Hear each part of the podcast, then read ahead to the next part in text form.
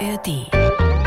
bin äh, damals in Rammersdorf aufgewachsen. Da sind die Tauben im Rückenflug geflogen, dass sie das Elend nicht sehen. Also das war, war unglaublich. Ja? Und da wollte ich raus. Ich muss da raus.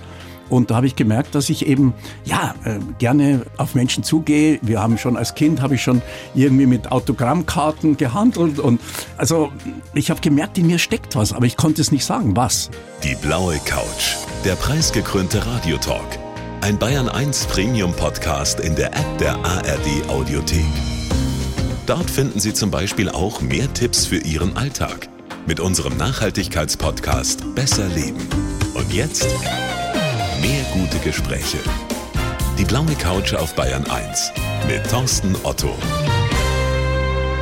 Erich Leschön, ich freue mich sehr. Herzlich willkommen auf der blauen Couch. Dankeschön für die Einladung. Schön, dass Sie da sind. Endlich mal jemand, der mit mehr Menschen gesprochen hat als ich.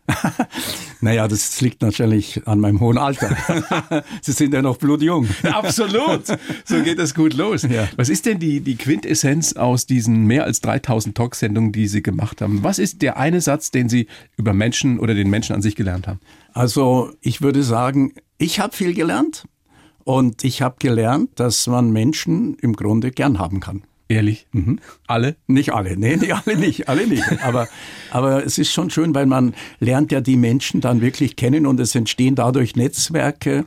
Und wenn man sich selber öffnet, dann öffnen sich auch die Menschen und also es macht total Spaß. Ja, das ist ein Teil des Geheimnisses, dass man ähm, sich selber auch öffnet. Aber in der Tat ist es ja so, dass man eine Menge über Menschen lernt in so vielen Gesprächen. Jetzt weiß ich aus eigener Erfahrung, Herr Lejeune, dass es mir äh, wesentlich leichter fällt, Fragen zu stellen, als Antworten zu geben. Wie ist es bei Ihnen? Wie fühlt es sich an, da drüben zu sitzen? Ja, es geht genauso. Also ich bin jetzt gespannt und was ich ja so an Ihnen schätze, ich höre ja auch regelmäßig nicht, aber ich höre immer wieder rein bei Ihnen, weil Sie haben ja auch tolle Gäste. Sie sind das, ne? Der da rein. Ja, ich höre schon rein, ich glaube, da- und, und ein paar hunderttausend mehr. Aber nee, äh, es ist wirklich so, Sie strahlen einfach irgendwie was Sympathisches aus. Sie können auch tief gehen, ja, also auch mit Fragen. Und vor allen Dingen, ich spüre Vertrauen. Zu viel der Ehre und heute geht's ja auch nicht um mich, Herr Lejeune, heute geht's ja um Sie. Genau. Der große Unterschied zwischen uns beiden ist ja nicht nur, äh, dass Sie zwei, drei Jahre älter sind, sondern vor allem, ich kann ja nichts anderes als hier sitzen und plaudern. Sie haben unter anderem ein sehr erfolgreiches Unternehmen groß gemacht. Sie haben über 20 Bücher zum Thema Verkaufen und Motivation geschrieben. Und äh, vor dem Hintergrund, ich glaube, das wissen ganz viele nicht, die Voraussetzungen waren ja nicht ideal. Der Vater war Gelegenheitsarbeiter, die Mama hat geputzt, um die Familie eben durchzubringen. Sie waren auf der Volksschule, Volksschulabschluss. Das ist die klassische vom Tellerwäscher zur Millionärgeschichte. Ja, im Nachhinein ist es so. Ja. Sehen Sie das selbst auch so und wie stolz sind Sie auf das, was Sie geschafft haben? Ja, total, total, weil wie gesagt, es ist ja ein langer Weg, ja, und ich bin halt jemand, der nicht aufgibt.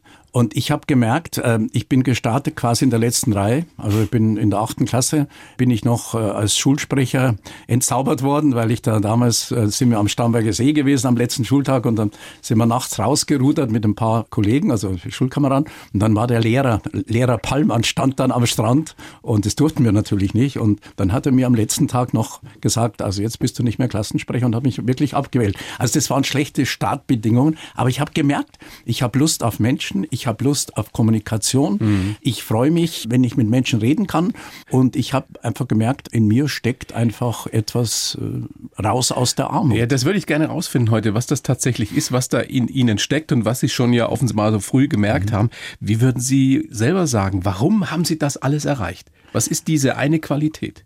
Ich glaube Disziplin, ich glaube Mut und vor allen Dingen auch noch eines, dass man an Menschen rangeht. Also Und vor allem vermute ich oder mutmaße ich auch dieser Antrieb, ich will's euch zeigen. Ich will dazugehören. Ich will aus meinem Milieu hier raus. Ich will Genau. was Besonderes. Also ich meine, ich bin äh, damals in Rammersdorf aufgewachsen. Da sind die Tauben im Rückenflug geflogen, dass sie das Elend nicht sehen. Also das war, war unglaublich. Ja? Und da wollte ich raus. Also ich muss da raus. Und da habe ich gemerkt, dass ich eben ja äh, gerne auf Menschen zugehe. Wir haben schon als Kind habe ich schon irgendwie mit Autogrammkarten gehandelt und also ich habe gemerkt, in mir steckt was, aber ich konnte es nicht sagen, was.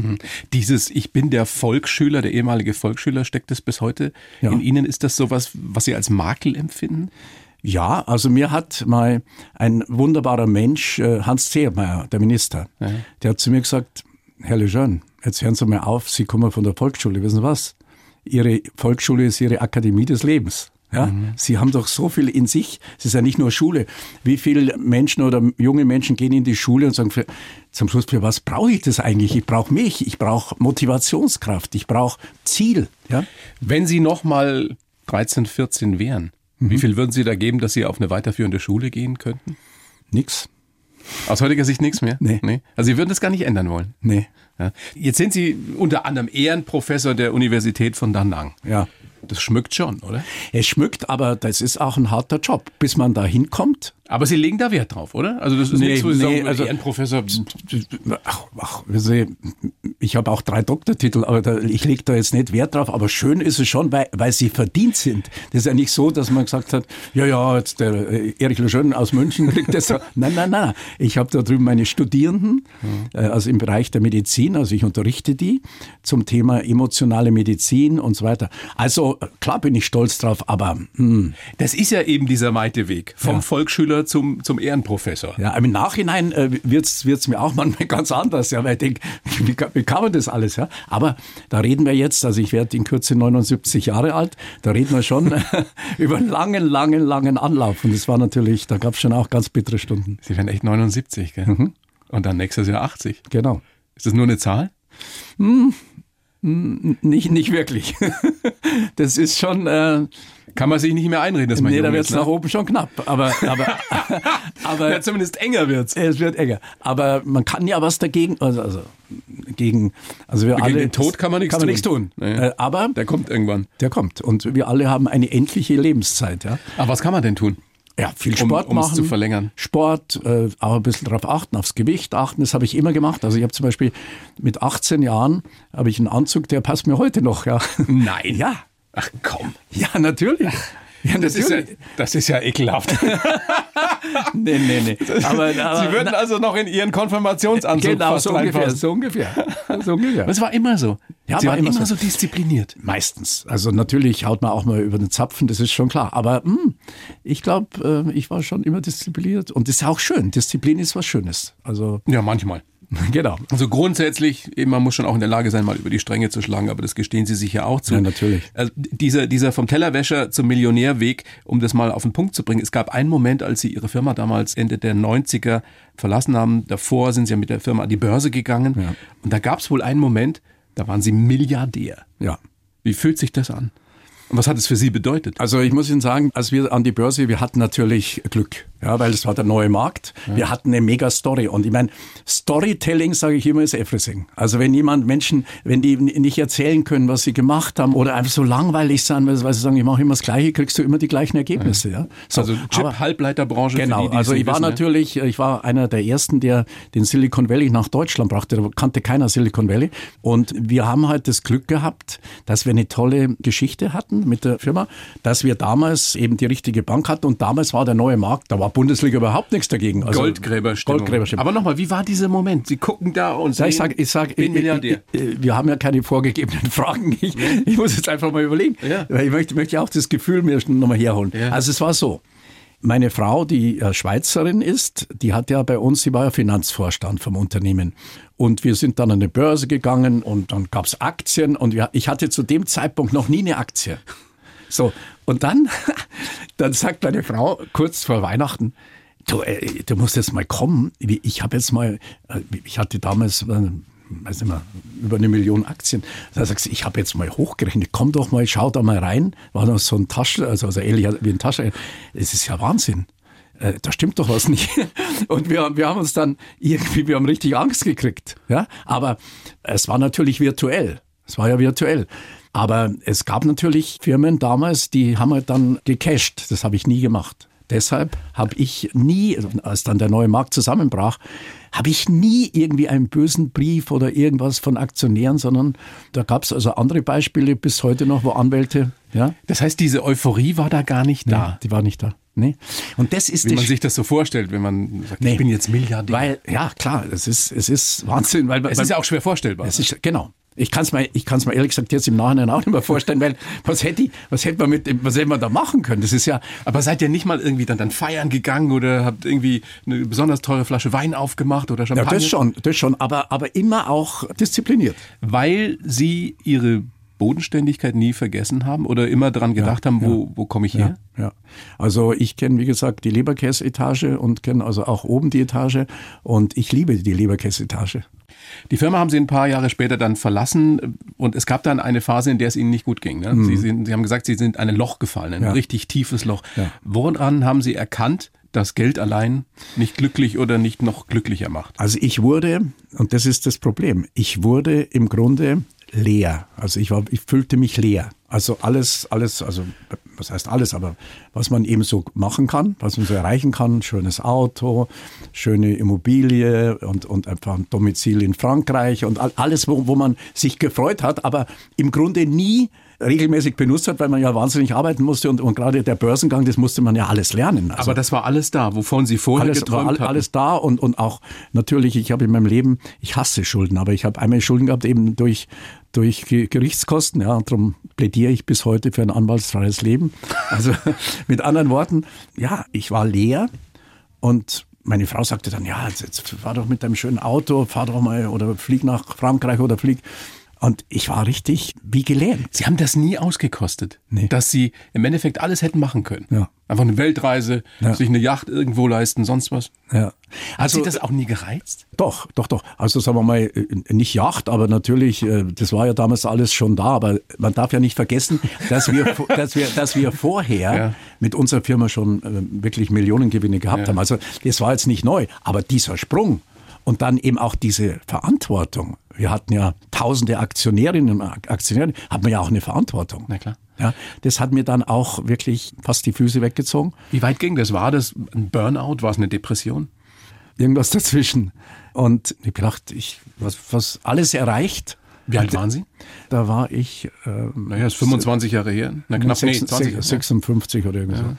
Aber ich war alles erreicht und dann eben, Gott, was, was soll. Und dann hatte ich natürlich unglaubliche Netzwerke. Dann habe ich also mal, also ich mache ja doch gerne auch Vorträge oder so, aber dann habe ich meinen Vortrag gemacht und habe gedacht, also da kriege ich jetzt irgendwie 3000 äh, Euro oder manchmal 10.000 Euro. Das hast du ja gar nicht notwendig, ja. Und dann musst du irgendwie äh, so den Zampano spielen. Das ist so spannend, wenn man so Einblick in ein Leben wie das Ihre erhält, ja. wo man merkt, dass es tatsächlich möglich ist, dass das Geld keine Bedeutung mehr ja, hat. Und vor allem, man muss immer. Was ein großer Luxus ist, aber auf der anderen Seite auch eine, eine Belastung sein kann. Ja. Absolut. Und vor allen Dingen immer wieder gewinnen müssen. Ja, da muss das man, ist ja das, was sie angetrieben hat. Ja, klar, aber da muss man dann, aber, aber ich hatte ja alles erreicht. Also ich, es war immer. Dann ich, haben Sie die Philosophie für sich entdeckt. Ne? Ja, dann, aber ja, ich habe dann das Buch gelesen, Sophies Welt. Es ist, Jostein Garner. Genau. Und da dachte boah, ich, ich muss einen Philosophen kennenlernen, unbedingt. Dann habe ich bei der, bei der LMU angerufen, habe hab das raus, rausgesucht. Damals gab es, glaube ich, Google noch gar nicht. Oder, oder hatte ich nicht oder so. Und dann habe ich da eben rumtelefoniert und da war eine Dame am Telefon. Was, was wollen Sie von Herrn Professor? Was wollen Sie da überhaupt? Und dann, so, dann, ich habe eine sehr nette Nachbarin, die Frau Susanne Porsche. Und die hat uns mal eingeladen, meine Frau und mich, zu einem Abendessen. Und und dann saß Frau Wiesheu neben mir, die Frau vom Wiesheu, vom ehemaligen Wirtschaftsminister. Ja, und die, die macht Kinderphilosophie. Und dann habe ich ihr so erzählt, ich habe das Buch gelesen, Sophies Welt ist ja ein tolles Buch, kann man wirklich jedem empfehlen. Und dann sagt sie, Sie müssen zur Hochschule der Jesuiten, das ist die philosophische Hochschule. Und dann, wie gesagt, volle Kriegskasse. Ich war leer, also ohne Kräfte weil mir hat es gefehlt. 80 Mal am Tag am Telefon, die Reisen um die, wir, wir waren ja, in, ja auf, auf, fast allen Kontinenten mit unserer Firma, mit Netzwerk, ja. Mhm. Na, jetzt rufe ich, rufe ich da gleich an. Und dann hat der damalige äh, Präsident von der Hochschule, äh, toller, toller Jesuit, da bin ich hin und sage, wissen Sie, ich möchte Ihnen jetzt sagen, ich habe das Gefühl, es gibt zwischen der Philosophie und der Motivation gibt es eine Verbindung. Und ich gebe Ihnen jetzt auf fünf Jahre kann ich auch immer sagen, eine Million. Und ich bitte Sie, dass Sie herausfinden, wirklich, ob es da eine Synergie gibt. Ja, Jesuiten sind geschäftstüchtige Leute. Ne? Absolut, ne? absolut. Und da und wie. So, und dann, der hat gedacht, also der hat alle Räder ab, der Typ. aber dann, aber dann ging's los. Dann äh, haben wir gesagt, Philosophie. In jede Firma gehört ein Philosoph, der Sinn des Lebens. Und dann habe ich also Bücher gelesen und und daraus ist entstanden äh, der Lehrstuhl für Philosophie und Motivation, der, der Erich Lejeune Lehrstuhl. Und letztendlich auch die Lejeune Akademie, ne? Die Lejeune Akademie, genau. Ja. Ja. Also das ist ein langer Weg. Wir, wir wollen das alles noch ausführlicher besprechen. Und zu diesem Zweck, Herr Lejeune, habe ich für Sie natürlich auch einen Lebenslauf geschrieben. Ja. Mache ich für jeden Gast. Sie mhm. kennen ihn nicht. Nein. Ich gebe Ihnen den jetzt. Ja. Dann lesen Sie ihn bitte so vor und sagen mir, was Sie davon halten. Und bitteschön. Ich heiße Erich Lejeune und bin ein Menschenfänger. Mein Erfolgsrezept auf den Punkt gebracht, ehrliche Begeisterung. Ob als Verkäufer, Moderator, Motivator oder Unternehmer. Entscheidend ist die empathische Kommunikation und das Netzwerken mit anderen Menschen. Ich bin sehr froh, dass ich mich selbst und mein größtes Talent schon früh erkannt habe. Geprägt haben mich meine harte, aber faire Kindheit, meine Großmutter und meine beruflichen Achterbahnfahrten. Finanziell habe ich als Chiphändler ausgesorgt und bin frei, mich meinem Sinn des Lebens zu widmen, andere zu inspirieren. Ich weiß, dass es da draußen viele Bilder von Erich Lejeune gibt. Aber wie der Mann wirklich tickt, verrate ich exklusiv auf der blauen Couch und zwar bei Thorsten Otto. Also, so. also perfekt. Dankeschön. Also vielen herzlichen Dank, weil also darf ich Sie da als Quelle angeben. Absolut, Sie können sich das auch aufs Klo hängen. Ja, genau. Ihrer Frau genau. zeigen. Genau. Stimmt das so, ähm, genau. wie ich es geschrieben habe? Wie würden Sie sich selbst in einem Satz beschreiben? Ähm, ich bin, bin ein Macher und liebe das Leben. Schön. Danke. Menschenfänger ist ja so ein Schlagwort. Bedeutet, dass einer die Qualität hat, so würde ich das mal übersetzen, ganz frei, Menschen für sich einzunehmen. Was ist es, was das ausmacht? Warum sind Sie ein Menschenfänger? Also die Frage könnte ich Ihnen natürlich auch stellen. Ja, aber Sie sitzen ja jetzt auf der anderen Seite. Ja, Sie sind schon auch ein Menschenfänger.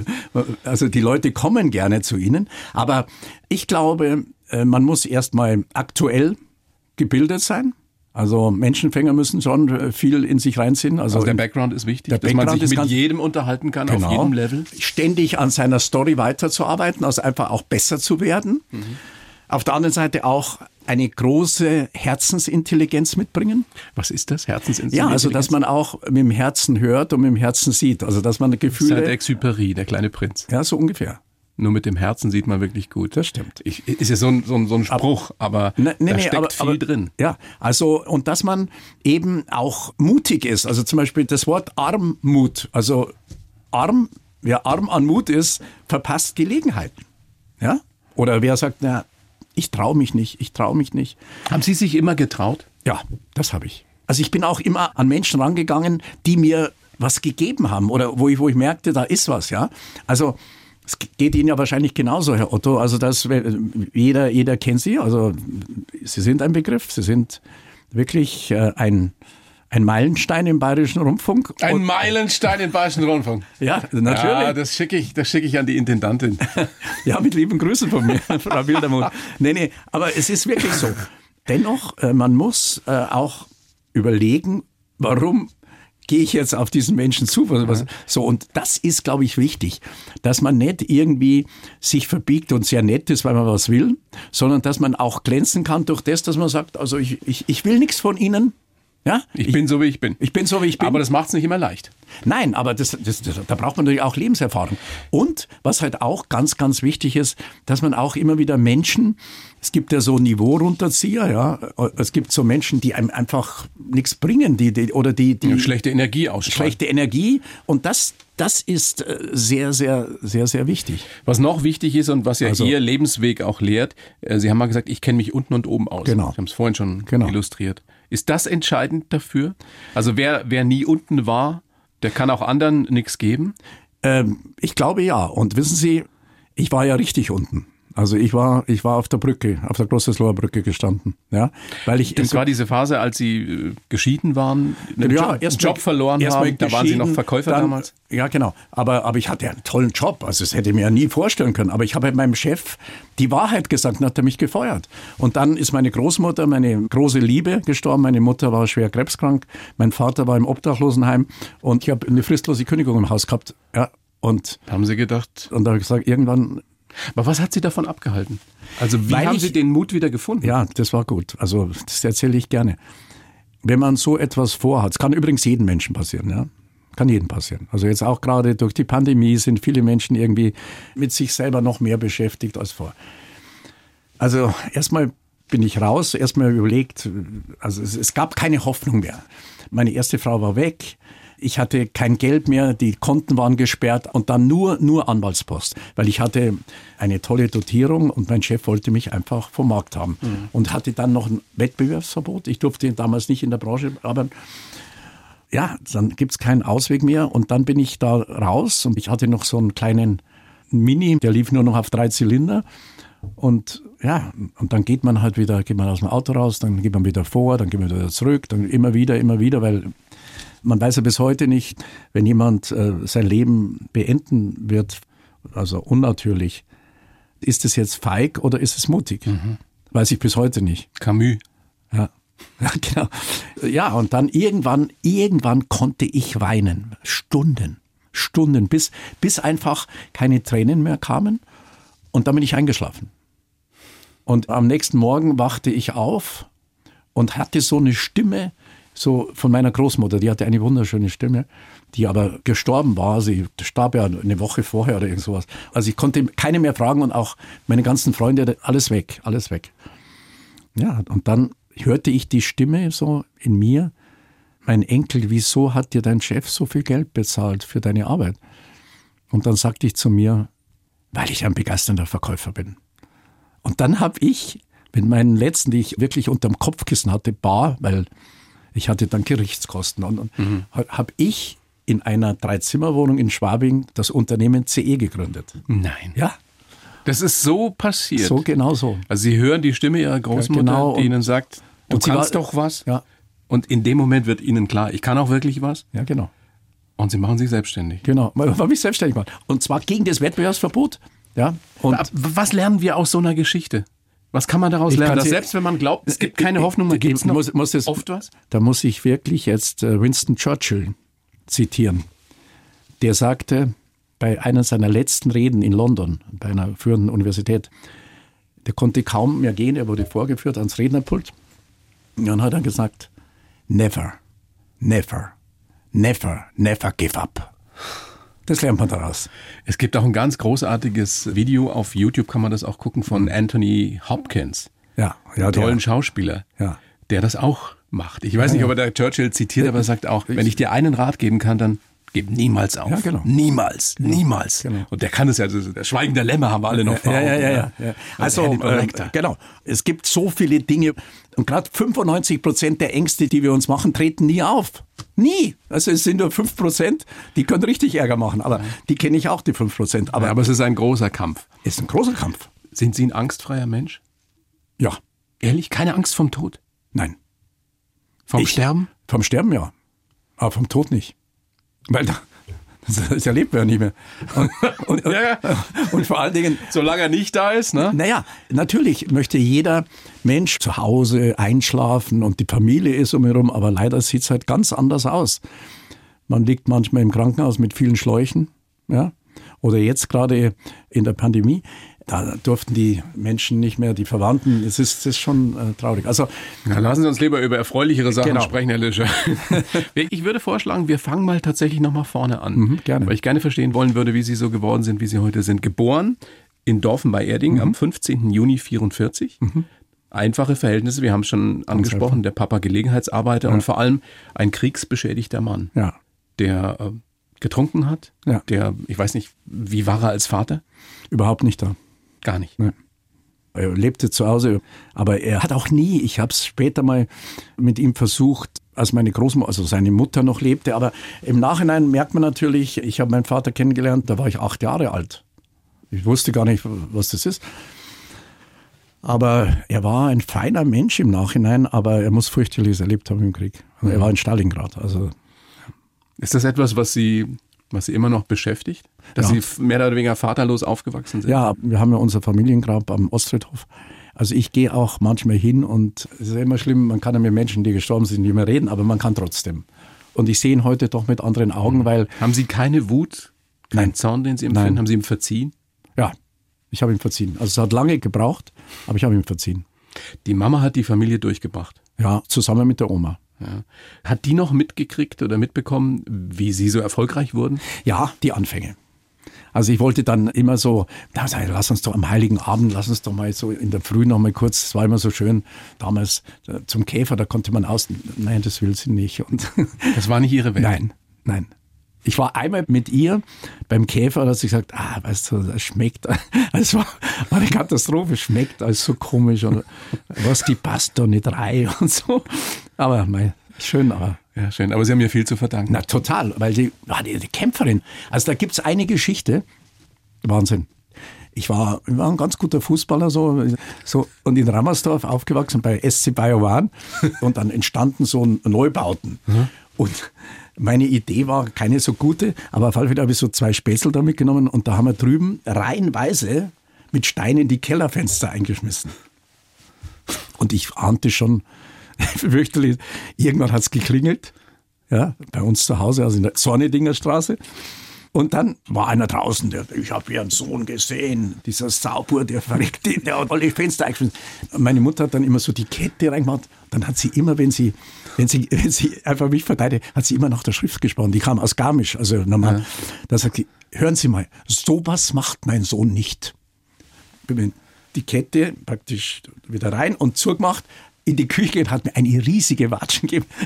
Aber, Aber nach außen stand sie immer hinter nach außen ihm. stand sie hinter mir. Das habe ich mir gemerkt. Und das ist, das ist auch etwas für Manager, dass man auch unangenehme Dinge von Face to Face bespricht oder dass man nicht Dinge, die einen stören, selbst wenn man also höhere Positionen bekleidet, dass man das nicht von hinten rum, sondern einfach Face to Face macht. Das sagen Sie mal dem FC Bayern.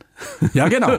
Den Genau. Verantwortlichen. Genau. Die kennen Sie ja auch gut. Ja, ja, ja, ja. Ja. Wie finden Sie die ganze Geschichte jetzt? Nagelsmann raus, Tuchel rein und dann sind die Also- Ziele ja doch nicht erreicht. Also ich muss jetzt mal sagen, ich finde es grenzwertig. Weil wenn man das auf die Wirtschaft übertragen würde, dann würde man sagen, also ein zweiter Platz oder wenn ich hinter dem Marktführer Nummer zwei bin, ist doch fantastisch. Aber was mich stört, der wahre FC Bayern heißt der FC Hoeneß. Ja, ich meine, Herr Salihamidzic, der vor die Mikrofone tritt, also Tuchel hat ja kürzlich gesagt, wenn Sie gleich nach dem Spiel, das Sie verloren haben, einen Spieler holen, das Interview ist nichts wert. Am nächsten Tag muss er gefragt werden, ja. Und dann die Analyse. Und Herr Kahn, der duckt sich weg. Also gerade jetzt in so einer Situation muss man doch mal Flagge zeigen und sagen, ich beschütze auch mal die Mannschaft. Ich glaube, der FC Bayern ist eine Mannschaft, aber kein Team mehr. Kein Team mehr. Die hätten ihre Beratung, ihre Motivation nötig. Naja, das hätten sie, aber hm, nee, nee. Also ich glaube, da sind so viele Stars am Ball. Und, und ich glaube, also ich hoffe nur, dass der Herr Tuchel, den ich wirklich sehr schätze, nicht so intelligent ist für den FC Bayern. Das ist ein schöner Satz. Ja, ich stelle mir nur manchmal vor, wie der Nagelsmann jetzt gerade im Urlaub da irgendwo in Südtirol oder wo er ist oder in den Bergen, wie sich der, ich weiß nicht, freuen wird er sich nicht, aber er wird Nein, sich aber schon der- denken, skurril. Der kann in der Hängematte liegen. Entweder gibt es eine mega Abfindung. Naja gut, aber dann geht es ihm am Ende wie Ihnen und er fällt in ein Loch, wenn er nicht gleich wieder einen neuen Verein findet. Ja. Weil wir haben ja schon gelernt, Geld allein und auch Geld im Übermaß ist nicht alles, Nee, nicht und alles. vor allen Dingen auch Geld im Übermaße, wenn man nicht die Moral behält, ja, verdirbt den Charakter. Also du kannst plötzlich durch viel Geld ein ganz anderer Typ werden. Ja, man kann ja auch reich werden, indem man total unehrlich ist und andere Leute bescheißt. Ja. Man kann aber auch reich werden, indem man ehrlich ist. So ist es. Geht das wirklich? Ja, Indem man ehrlich bleibt? ja. Also ich habe ja das Buch geschrieben, Lebe ehrlich, werde reich. Na gut, und, ein und Buch schreiben, das heißt ja noch. Nein, nein, nein, ich habe ja auch Beispiele aus meinem Leben drin. Ja. Man ist natürlich geneigt, wenn man merkt, Mensch, das könnte ein guter Kunde werden oder so, dass man irgendwie so ja anders ist, als man selber ist. Und das werden viele Menschen so sein, war auch ich, dass man so gesagt hat, ja, lassen Sie uns doch mal essen gehen. Und irgendwann kommt es dann doch, ja, könnten Sie nicht oder äh, nee, aber also ehrlich zu sein, das ist wichtig. Und Sie waren immer ehrlich? Nicht immer. Schafft man nicht, oder? Nee, das das ich meine, jeder, der sagen würde von sich, ich war immer ehrlich, der lügt. Nee, nee, nee. Das, nee Oder? Nee. Frage in die Regie, gibt es jemand, der immer ehrlich ist? Babsi, Katrin, seid ihr immer ehrlich? Ach, die Katrin ist immer ehrlich, nein. Herr Leschön, wann haben Sie entdeckt, was Sie für ein Verkaufstalent sind? Gab es den einen Moment, wo Ja. Sie wussten, das ist mein, Ja. mein stärkstes Talent, Und meine zwar, größte und zwar Begabung? habe ich das schon sehr, sehr früh entdeckt. Und zwar aus folgendem Grunde. Einmal, das glaubt man ja nicht, ich hatte super Haare. Also, ich hatte super Haare. ja, und zwar ist, Ist jetzt schwer vorstellbar. nein, aber ist schon auch sehr lange her. Aber dennoch, mit meinem Namen Lejeune, der war immer kritisch. So, und ich war Verkäufer, also ich habe quasi die ganze technologische Entwicklung nach dem Krieg. Also Ja, Großhandelskaufmann gelernt Genau. im Elektronikmarkt. Genau. Und ich habe im Grunde das Wirtschaftswunder, das Beginne habe ich hinter der Ladentheke verkauft. Und das war ein Riesenladen. Und ich habe immer so die Leute mit, Entschuldigung, da- darf ich Ihren Namen wissen? Also wir haben da zum Teil pro, also an langen Samstagen, also das ging da bis vier, die, Firma hieß Radio Riem. Gibt's schon lange nicht mehr. Nee, die gibt's lange nicht mehr, aber das war eine tolle Firma. Das war damals der Rolls-Royce am Bahnhofsplatz. Und dann haben die immer gesagt, ah, das sagen Sie mir doch den Namen, also Herr so und so. Und da haben die gewartet. Ich möchte, weil wir wurden damals im Grunde gemessen nach wie viel Kassenzettel hast du geschrieben. Und da habe ich reihenweise gewonnen. Ah, Ich war mit der mit den blonden langen Haaren. Ich hatte damals so lange Haare. Und da habe ich mir schon gemerkt, das waren ja 20.000 verschiedene Bauteile, aber ich wusste genau, weil der Laden war so groß, waren ja Schubladen, ich wusste genau, wo ich hingreifen musste, da ging es auf Tempo. Aber was ist das, das, was einen richtig guten Verkäufer ausmacht? Der Abschluss. Ja, ja, schon klar. Aber wie kommt man zum Abschluss? Also die Ja, Kompetenz in- muss da sein, man in- muss wissen, was man verkauft. Indem man auch Emotionalität mit einbringt. Ich konnte damals Witze machen. Also da weiß ich noch wie heute dieser Witz, wo der kleine Maxl in der Schule, der ging immer, wenn einer ein bisschen auf mich gewartet hat, ich erzähle Ihnen gleich einen Witz oder so, wo der kleine Maxl... Ja, aber man verkauft doch nicht mehr, weil man Witz macht. Nein, das nicht, aber es waren ja zum Teil Stammkunden, die kamen immer wieder, die kamen immer wieder. Also waren es doch die langen blonden Haare. Ja, ja. Und, Und und Sie haben ja später auch noch verkauft, als Sie ja, keine ja, langen wie, Haare wie, aber ich habe da meine ersten Erfolge. Verkaufen muss ein Erfolgserlebnis sein. Ohne Erfolg bist du Marketingmensch. also, oder sagen, ja, wie war's denn heute? Ja, ich habe super Gespräche geführt. Oh, haben Sie heute auch nichts verkauft? Aber nochmal, also gibt's die eine Qualität, die ein guter Verkäufer haben muss? Ja. Was ist das? Er muss Menschen mitnehmen. Er muss den Menschen sehen. Also nicht nur das Produkt, sondern er muss den weil- Menschen sehen, dem er das was Produkt verkauft. ist immer austauschbar, immer, ja? Sondern er muss schon wissen, also gerade in meiner Branche, da gab es ja keine feste Preisliste. Ja, also da musste man eben so gut sein, dass man merkte, der, der will das Produkt jetzt, aber der kommt wieder und da muss ich also auch den Menschen ehrlich bedienen. Können Sie einem auch etwas verkaufen, was er eigentlich gar nicht will? Nein, also ich könnte schon, aber das mache ich nicht. Ja. Sie, Sie haben mal gesagt, ich könnte auch dem Papst ein Doppelbett Ja. verkaufen. Ja. Wie? Ja, also wenn man jetzt die, die Geschichte von Franziskus sich anschaut, ist ja auch Jesuit, ja.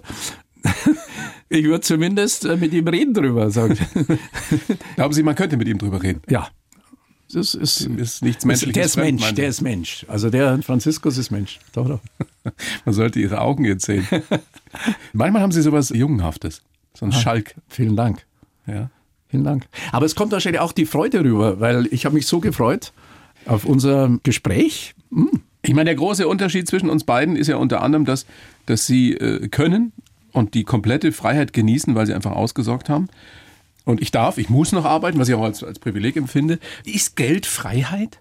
Ja, ist schon. Ist schon. Natürlich. Unbedingt, aber ehrlich erworbenes Geld. Also nicht, wenn man irgendwie so. Weil Sie kennen ja eine Menge Leute. Sie kennen ja sicherlich auch den einen oder die andere, deren Vermögen nicht unbedingt so ganz astrein erworben ist, oder? Natürlich. Sind die alle unzufrieden? Ja, zumindest sind sie nicht so frei, die Menschen, weil man muss ja immer so ein bisschen, wenn jemand fragt, sagen Sie mal, wie, wie haben Sie denn das gemacht? Wo kam denn das Haus her oder so? Ja, Wenn man was zu verbergen hat, ist es meistens schwierig. ja und vor Dann allem, einen das ein und vor allem Lügen kostet halt mega Motivation. Auch wenn man sich selbst belügt. Ja, natürlich. Natürlich. Waren Sie immer ehrlich zu sich selbst? In der letzten Konsequenz ja. Aber natürlich, in jungen Jahren, man hat irgendwie eine Freundin und wir waren ja alle gut im Anmachen, aber im Schlussmachen waren wir nicht so gut. Ich war nie gut im Anmachen. Ja, Sie sind ja noch so jung. Naja, jetzt bin ich auch Kann schon so lange lernen, verheiratet. kann man ja noch lernen. Na, na, komm, viel zu viel Energie da. ja, stimmt. Sie haben ja auch das große Glück, dass Sie seit 46 Jahren mit ein und derselben Frau zusammen sind, mit Irene, Schweizerin. Genau. Die Legende geht, ihr habt euch in der Bar kennengelernt. Richtig. Und wie haben Sie sie angemacht? Also erstmal war ich ja da gerade noch, äh, sagen wir mal, im Minusbereich in meinem Leben, ja. Aber ich war damals in der Schweiz. Ich war damals das zweite Mal in der Schweiz. War einmal am Geburtstag von meinem damaligen Chef. Aber ich habe dann so rübergeguckt. Es war so Nachmittag und ich habe mir gedacht, jetzt kaufe ich mir irgendwie ein Gläschen Wein, so gegen 16 Uhr. Und da saßen zwei Damen. Eine davon war eben Irene. Und Irene lebte damals schon in Scheidung und ich auch. Ich habe ja alles verloren gehabt. Und dann habe ich gesehen, die hatte wunderbare Zähne. Eine wunderschöne Zähne. Dann haben wir gedacht, jetzt gehe ich mal rüber und sage, ah, Sie haben aber schöne Zähne. Sie haben nicht gesagt, Sie haben aber schöne Zähne. Doch. Doch. Wie hat sie dann hat er reagiert? mich angeguckt. Irgendwie, also er hat schon gemerkt, dass ich kein Schweizer bin. Und dann sage ich, und darf ich mal fragen, was sind Sie für ein Sternzeichen? Dann sagt sie, Zwilling. Sag ich, aha. Und wann sind Sie geboren? Sagt sie, 16. Juni. Dann sage ich, ich bin auch Zwilling. Ich bin 15. Juni. Sagt, nein, das glaube ich nicht. Das glaube ich nicht. Dann habe ich irgendwie Pass gezeigt und so haben wir uns kennengelernt. Und seitdem seid ihr zusammen. Genau. Genau. Krass. Und ihr feiert auch immer zusammen Geburtstag, ne? Genau. Also weil 15. 16. Manchmal Juni. 16, genau. Ja, ja. Ja. Nächstes Jahr eben der 80er bei Ihnen. Da Gibt kannst es da eine große Feier? Nein. Nee? Ihr Gesichtsausdruck verändert Nein, sich nein, so. Das ist doch nur eine Zahl, Herr Lejeune. Ja, schon, aber ist schon eine hohe Zahl. Sind Sie ein großer Feierer? Also große Feiern, mögen Sie das, wenn Menschen kommen, Ihnen gratulieren und nee. am besten noch eine Überraschungsparty? Nee, eher nicht. Also mein Sender hat mal zum, ich glaube zum 60. haben sie mich richtig überrascht. Es war schön, aber Aber die sind schon froh bei München TV, dass Sie sie haben, oder? ich denke schon. Denke schon. ja, es macht ja auch Spaß. Also einfach, im Grunde äh, machen wir das Gleiche. Sie machen es auf der blauen Couch und ich mache es für München. Ja, aber ich habe ja das Glück, dass man uns jetzt nicht, oder mich jetzt zum Beispiel nicht, nicht sieht, aber ich finde es im Radio viel schöner. Fernsehen brauchst du immer zig Leute dafür und musst immer gut aussehen. Und die Leute sind, glaube ich, auch anders im Fernsehen als Na, im aber Ra- Radio. Radio ist natürlich toll. Das ist wunderbar. Ja, wunderbar. Radio ist das Beste. Ja. Wenn Sie andere, Sie beraten ja auch, machen ja auch Personal Coaching, Ja. wenn Sie jemanden wirklich motivieren, inspirieren wollen, wie geht das? Also wie kann man das auf den Punkt bringen? Was ist es, was Sie an einem rauskitzeln? Also erstmal durch das, dass ich eben von ganz unten bis rauf ein Weltunternehmen aufgebaut habe mit meinem Kompagnon damals und mit meiner Frau, habe ich natürlich alles, was jetzt auch wieder eintrifft. Ja, Sie haben die Glaubwürdigkeit natürlich. Ja, auch. natürlich. Und ich habe in meinem Leben über zwei Millionen Mal verkauft, in der schlimmsten Branche der Welt.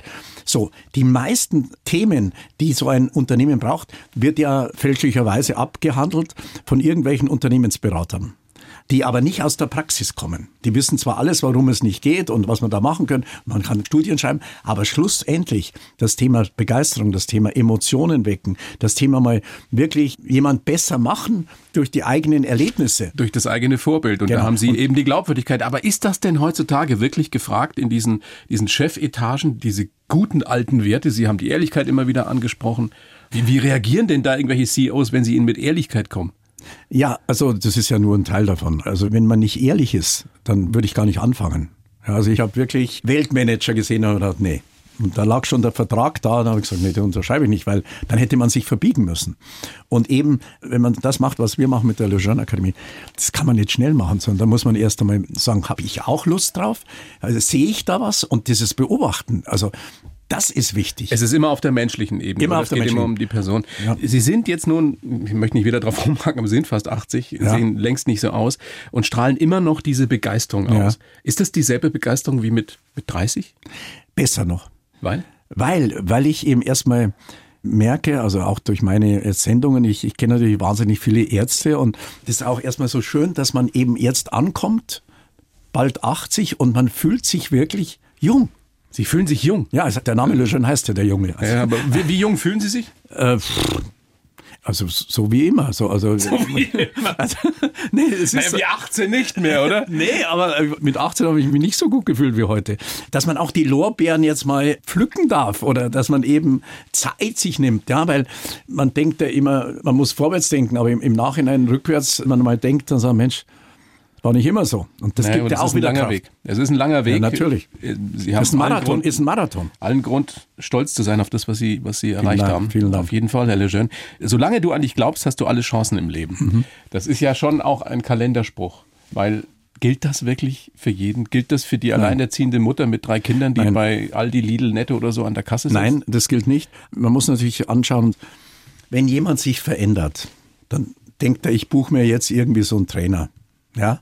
Aber die Veränderung nimmt er ja mit. Dann sagt seine Frau oder der Mann sagt, sag mal, spinnst du, also was machst du da jetzt? Ja? Dann kommt das Umfeld und ich sage immer, zeige mir dein Umfeld und ich sage dir, wann du umfällst. Ja? Also das ist schwierig, wenn man Jahrzehnte immer in die verkehrte Richtung galoppiert ist oder, oder wenn man einfach jetzt sagt, ich muss jetzt doch was aus meinem Leben machen. Da gehört erst einmal ein ganz fester Entschluss dazu. Ich habe gestern mit einem Philosophen haben wir eine Sendung gemacht zum Thema KI, künstliche Intelligenz. Was da auf uns zukommt, wenn man da seinen menschlichen Bereich nicht in Ordnung hält. Es gibt Berufe, die sind jetzt schon weg. Also Beispiel Übersetzer. Ja? Unsere Berufe werden hoffentlich noch länger existieren, weil Empathie, menschliche Zuwendung, ja. das sind Geschichten, die die KI wahrscheinlich noch lange nicht beherrscht. Nein, das beherrscht sie nicht. Dennoch braucht man natürlich auch dann, also ich, ich muss es nochmal sagen, man braucht auch so ein Leben wie Sie, wo Sie einfach auch, das merkt man jetzt auch in dem Gespräch, Sie haben sich äh, super vorbereitet, aber wir reden jetzt, wir machen kein Interview.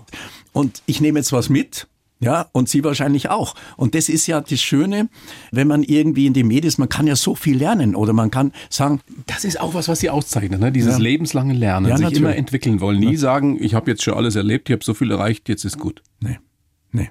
Wird also, nie passieren? Nee.